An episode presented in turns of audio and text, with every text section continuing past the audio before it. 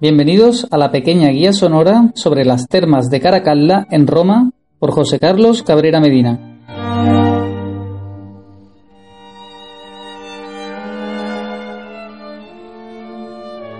Esta guía tiene por objeto servir para ilustrar una visita a las mismas termas de Caracalla, o por el contrario poder hacerse una idea de lo que allí se puede encontrar.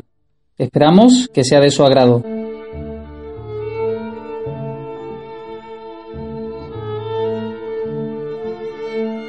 Las termas de Caracalla eran conocidas en su tiempo como las termas Antoniae. Constituyeron uno de los más grandes y mejores complejos de termas conservados de la antigüedad. Fueron construidas por iniciativa del emperador romano Caracalla al partir del año 212 después de Cristo. Las termas fueron construidas en la parte meridional de la ciudad. La zona ya había sido puesta en valor por la dinastía de los Severos con la vía nova que iba por el lado norte del propio complejo termal y el Septizodium, un grandioso nifeo en alto al principio de Vía Apia. El proyecto del complejo termal se desarrollaba en tres grandes terrazas para abarcar el desnivel entre el monte Aventino y el valle del Carmane. 9.000 obreros y cerca de 50 años de trabajo se necesitaron para realizar esta enorme plataforma cuadrangular de más de 300 metros de lado en la cual estuvo construido el edificio.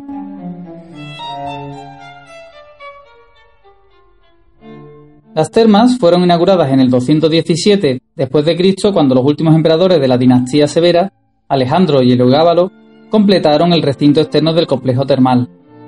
El aprovisionamiento del agua era asegurado por un ramal especial del acueducto de Aqua Marcia, llamado Aquanova Antoniana.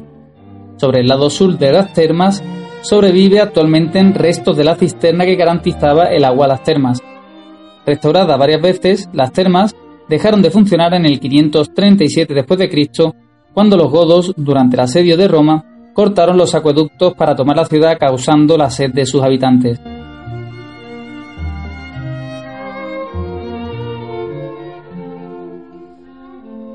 Hablemos ahora de la decoración y las obras de arte. Las termas de Caracalda estaban embellecidas con columnas, suelos, decoraciones de mármol fino, mosaico de pasta de vidrio en los suelos y estucos pintados, además de centenares de estatuas y grupos escultóricos colosales. En la Edad Media, las termas fueron una hermosísima cantera de materiales los cuales fueron acarreados para otras obras. Así encontramos capiteles figurativos que están actualmente en la Catedral de Pisa o, por ejemplo, en la iglesia de Santa María del Trastevere.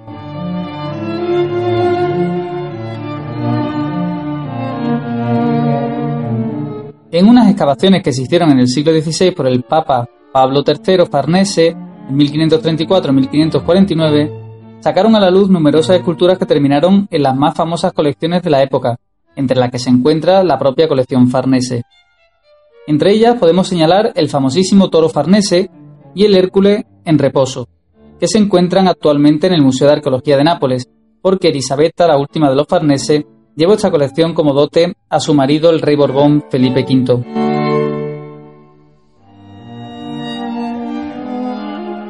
En Florencia, en la Plaza de la Trinidad, se encuentra por expreso deseo de Cosimo di Medici una de las más altas columnas de granito proveniente de la piscina de estas termas, mientras que dos formidables piscinas del Frigidarium o Sala Fría fueron trasladadas en el siglo XVII, hallándose actualmente la propia Plaza Farnese de Roma.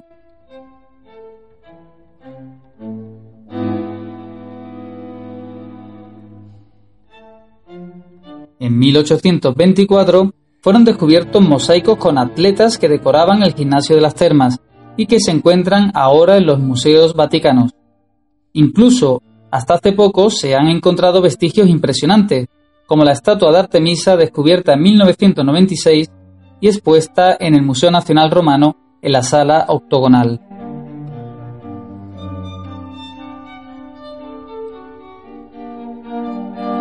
Veamos cómo estaban dispuestas las salas y demás elementos del edificio.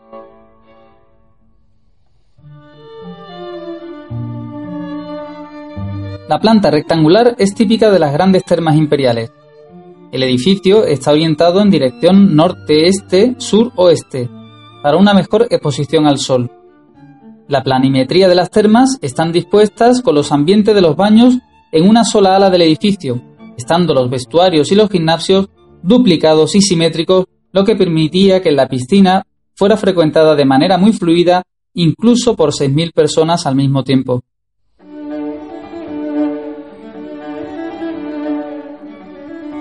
En el recinto perimetral se encuentran las tabernae, las bodegas y al sur dos bibliotecas, una de las cuales está todavía bien conservada. Por la entrada actual se accede al recinto del balneario, pero las antiguas entradas se disponían directamente sobre la piscina, la natatio, y de allí se accedía a los vestuarios y a los gimnasios. Una vez finalizados los ejercicios, las personas se podrían dirigir al laconium, a la sauna, y después, para preparar el cuerpo para el baño, se pasaban por el caldarium, la sala caliente, donde existía una gran sala circular cubierta de una enorme cúpula llena de bañeras en los nichos de las paredes.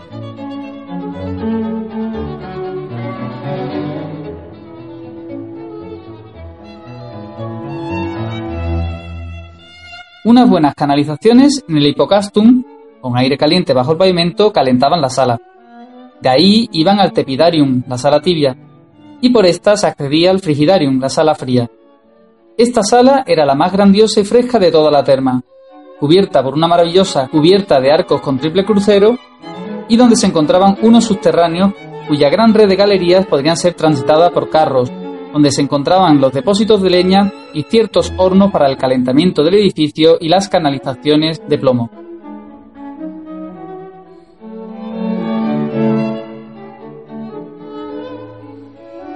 En el curso de unas excavaciones que se hicieron en el siglo X, salieron a la luz un molino y un mitreo, santuario dedicado al culto a Mitra, antigua divinidad solar de origen oriental.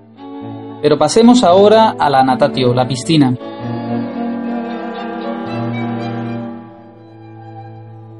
Personalmente, este es el lugar que más me ha impresionado.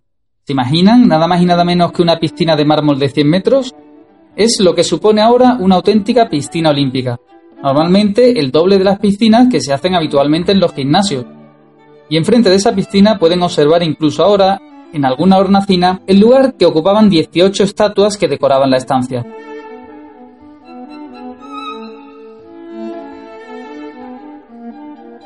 Además, en uno de los lados encontramos uno de los restos de la vida trivial, pero no por ello menos importante, de los romanos, un juego de mesa,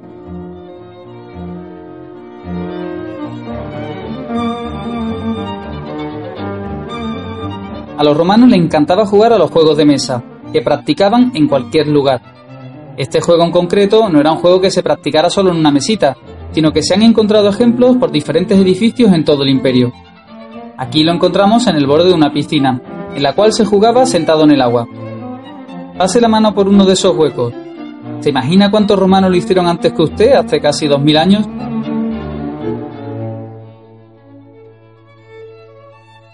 Entre los juegos de mesa preferidos por los romanos se encontraba este, llamado tropa, o juego de los hoyuelos, que se jugaba con canicas, nueces o con huesecillos. El juego consistía en hacer caer uno de esos objetos, según una sucesión predeterminada, en todos y cada uno de los hoyuelos, hasta llegar al último de la fila, como si fuera un moderno minigolf. En algunos casos el último hoyuelo era cuadrangular para señalar ese final de recorrido.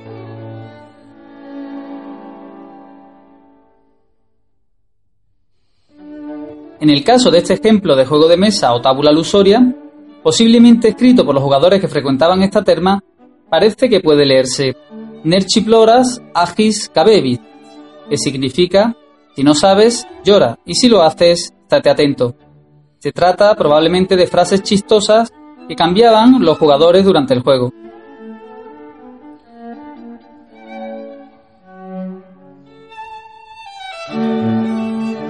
Aquí termina la visita a las termas de Caracalla, que se puede hacer perfectamente en una hora. Espero que esta guía de José Carlos Cabrera Medina le haya sido de utilidad y de agrado.